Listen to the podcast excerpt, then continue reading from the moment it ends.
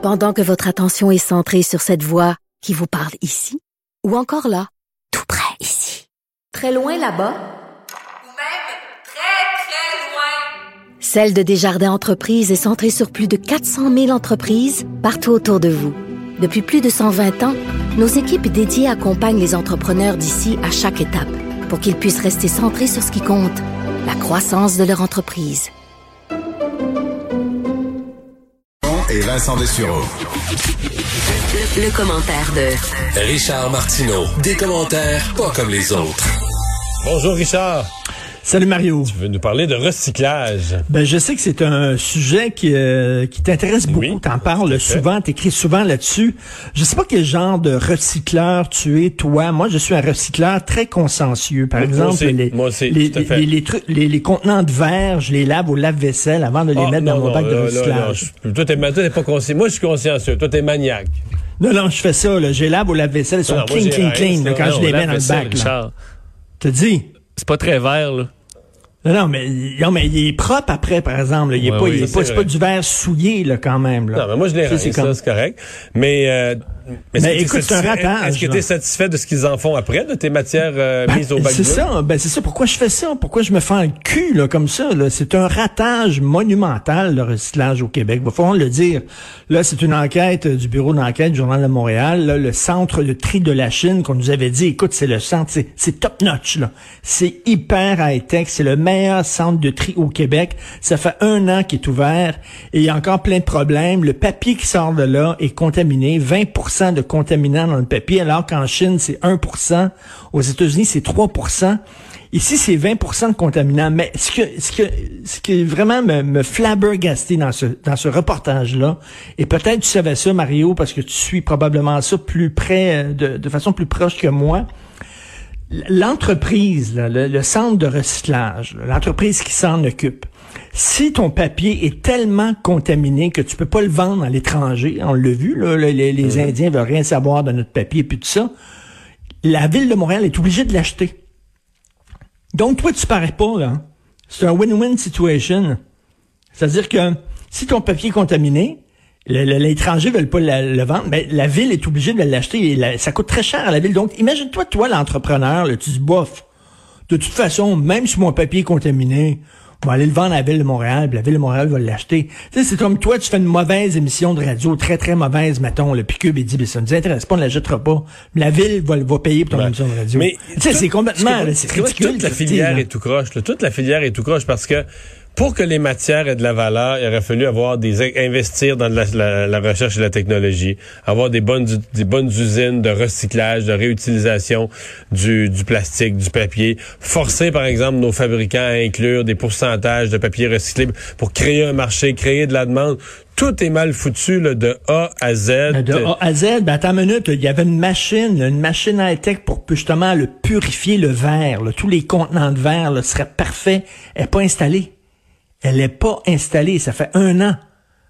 Je- on a beau, là, tu sais, après ça, tu mets ton papier, toi, dans le bac de recyclage, puis tu sors ton recyclage au grand froid, puis tu mets ça dehors, puis ça, là, puis bon, j'ai fait, euh, j'ai fait ma part. Pendant ce temps-là, tu te regardes, tu te retournes, puis il y a- il y, a des, des cheminées derrière moi, toi, des usines que- qui, qui Ouais, ouais. shootent euh, de la boucane dans, dans les airs. Mais je veux dire que les villes, là, sont rendues une coche plus haute. Les villes, là, c'est tellement de la merde, le recyclage, qu'ils veulent même plus... Moi, mettons, ma ville, là, toi, t'as une grosse, des grosses boîtes de carton. T'as acheté, je sais pas, un meuble, pas tout ce qui crée une grosse boîte de carton. Ben, ils vont t'encourager à la mettre. Tu sais, ce qu'ils appellent les encombrants, là, qui passent une fois par mois, ils ramassent des gros morceaux, là. Oui. Parce que t'as ton bac bleu, mais si tu mets le carton à côté, il le ramasse pas. C'est comme si t'as le droit à un bac bleu par un petit bac bleu par deux semaines. Le reste, là, mettons une, Ben, boîte de, mettons une boîte de carton, mettons tu t'achetais, je sais pas, euh, t'achètes un bureau de travail, parce que là, tu travailles de la maison d'enraînement, ça te prend un meilleur bureau. là. Mais là, tu défais la boîte, tu remplis quasiment, c'est assez de carton, tu remplis quasiment ton bac. Tu peux pas, tu pourras plus recycler pendant deux semaines. Ben fait oui. que aux tu mets ça aux encombrants. Avec tout, tout le carton Ben, du, ben- tout le carton de la ville, là, t'es aux encombrants. Et Pas la le- le ville, le- non, il y a un problème avec, il y a un problème aussi avec les Mais parce gens, qu'ils faut veulent le dire, pas. là. Ils veulent pas. Ils se disent, regarde, là, le carton, on n'a rien à foutre avec. Fait que si le monde. Non, mais souvent aussi le carton, tu les gens qui se font venir de la pizza, là, Domino Pizza, là, puis le carton, Ça, là, il est tout sale à l'intérieur. C'est du compost, en théorie. Ben oui, c'est ça. Tu mets pas ça là, dans, dans, dans le recyclage. Là. Et les gens recyclent Ouais. tout croche aussi. Là, tu sais. Ça, c'est sûr. Faut dire, c'est comme donc, euh, c'est tout croche, mais vraiment, ça, ça fait longtemps que c'est tout croche, cette filière-là, ça ne fonctionne pas.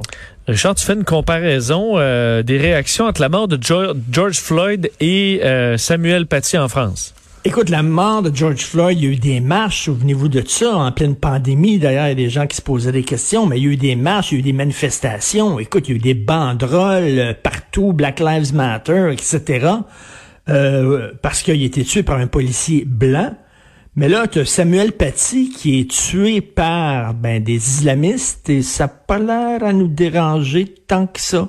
Je ne vois pas de marche. Je salue d'ailleurs Marois Risky qui a déposé une motion en disant il est hors de question qu'on tolère, qu'on tolère euh, le terrorisme islamique. D'ailleurs, elle, Elle a dit, nommé les choses. hein. On- Elle a nommé on les la choses. La presse canadienne, la presse canadienne l'a pas nommé. Je sais pas si tu as lu le texte de la presse canadienne qui est paru dans la presse aujourd'hui. Il parle de terrorisme. Mais c'est pas un terrorisme bouddhiste, c'est pas un terrorisme catholique, faut le dire. C'est terroriste islamiste et Madame Risky le nommé et bravo. Mais comment ça se fait que ça nous touche pas plus? C'est-tu parce que c'est plus loin? Non, sûr que non. Moi, je suis sûr que c'est parce que hum, les islamistes, ben c'est des gens qui ont un teint un peu basané, c'est des gens qui viennent du Maghreb, tu sais, fait que c'est correct de manifester contre le racisme blanc, ça c'est bien, mais qu'il y a une gang de crinqués qui veulent tuer tous les non-musulmans ou tous ceux qui ont critiqué leur religion, ça, hum, on, est comme mal à l'aise pour critiquer ces gens-là. Pourquoi on devrait... C'est vraiment épouvantable ce qui s'est passé.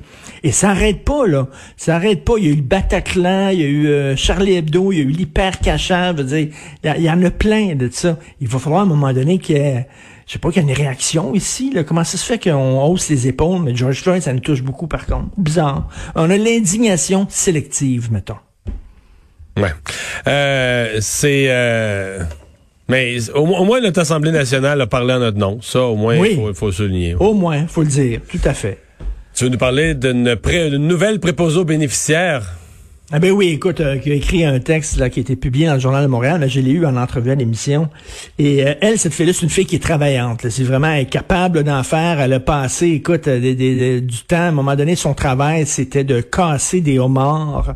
Elle passait huit heures par jour à casser des homards pour une entreprise, puis tout ça. Tu sais, à, travers, elle a fait plein, plein de jobs, mille un emploi. Elle voulait être préposée, puis elle dit, moi, je vais aller là, puis euh, j'ai un rêve, c'est-à-dire que je veux améliorer la vie de ces gens-là. Je veux les faire sourire, je veux leur amener un petit, un petit peu de soleil, un rayon de soleil dans leur vie à ces gens-là. Et écoute, elle, s'est confrontée à, à du harcèlement, à de l'intimidation. Euh, les gens, tu sais, ça, c'est une vieille histoire. Ça t'arrive, t'es jeune, puis tu veux, tu veux travailler fort, puis travailler vite, puis tu dis, wow, wow, wow, wow, ralentis le rythme, toi, là, là, tu sais. Ou toi, tu veux, tu veux prendre ton temps. Au contraire, elle, c'était l'inverse. Elle voulait prendre son temps avec les gens, leur parler, les faire sourire, puis tu non, non, ah ouais, là, ah ouais, là.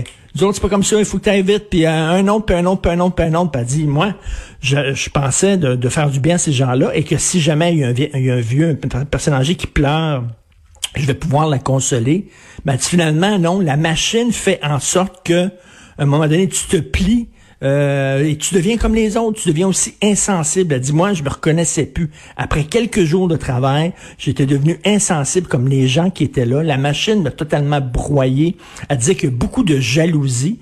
Euh, tu sais, les nouveaux préposés. Ils sont là, pas bien accueillis, là, hein. Ça, sont pas bien accueillis là. du tout, du tout, là, absolument pas. Là. Regarde la petite jeune, puis t'as pas, en plus, ils ont pas comme les mêmes conditions. On dirait, ouais, tout arrive, puis déjà dans les bonnes conditions. Moi, ça m'a pris du temps avant d'arriver à ces conditions-là, puis tout ça. Il y a de la, de la jalousie, il y a de l'intimidation. Euh, tu, tu prends trop de temps avec euh, les personnes âgées, il faut que tu euh, accélères le rythme et tout ça. Et elle a dit, je suis plus capable, tu sais, j'ai développé des, des maladies, j'ai des étourdissements, je suis, fa- fatigué, tout ça. Et là, on me demande de, de, de rembourser ma formation qui était de 9000 dollars parce qu'elle avait pas retourné Ouais, c'était travailler ça dit, c'est l'engagement. Fallait qu'il l'enfer. fasse, un, fallait qu'il C'est fasse ça. au moins un an. Faire un an, fait que je sais pas ce que je vais faire. Je pense que je vais rembourser mon 9000 dollars, mais c'est sur sur le terrain, ça a pas l'air d'être facile. Et le problème, c'est pas tellement euh, les conditions de travail, c'est-à-dire c'est la jalousie et l'intimidation entre employés. Il me c'est des gens assez difficiles comme conditions, comme euh, comme euh, situation, comme contexte. Il faut-tu en plus ajouter la jalousie des gens là-dedans? Regarde la petite jeune Mais qui parce que ça, c'est les là. mêmes gens, c'est les mêmes gens qui, le printemps passé, criaient au manque de personnel. Là, le gouvernement fait, Là, ils sont contents. le gouvernement fait une stratégie d'urgence pour en former euh, 7000 en, en trois mois. Là, ils arrivent, puis ils sont Regarde les accueillis. nouvelles, regarde les nouveaux, regarde les nouvelles. Là. Ils pensent que vous êtes bon, mais tu vas ça dans deux mois, tu vas t'écœurer, puis tu vas sortir, puis tu sais, tabarnouche. C'était ça son problème, elle. C'était plus délai avec ces gens-là que délai dans le contexte de pandémie. C'est complètement délirant. Comme tu dis, là, ils voulaient avoir de l'aide. Là, on leur en donne de l'aide, ils sont pas contents. Tout va bien dans notre secteur public. Bonne Tout soirée. va super bien. Bonne soirée, Salut.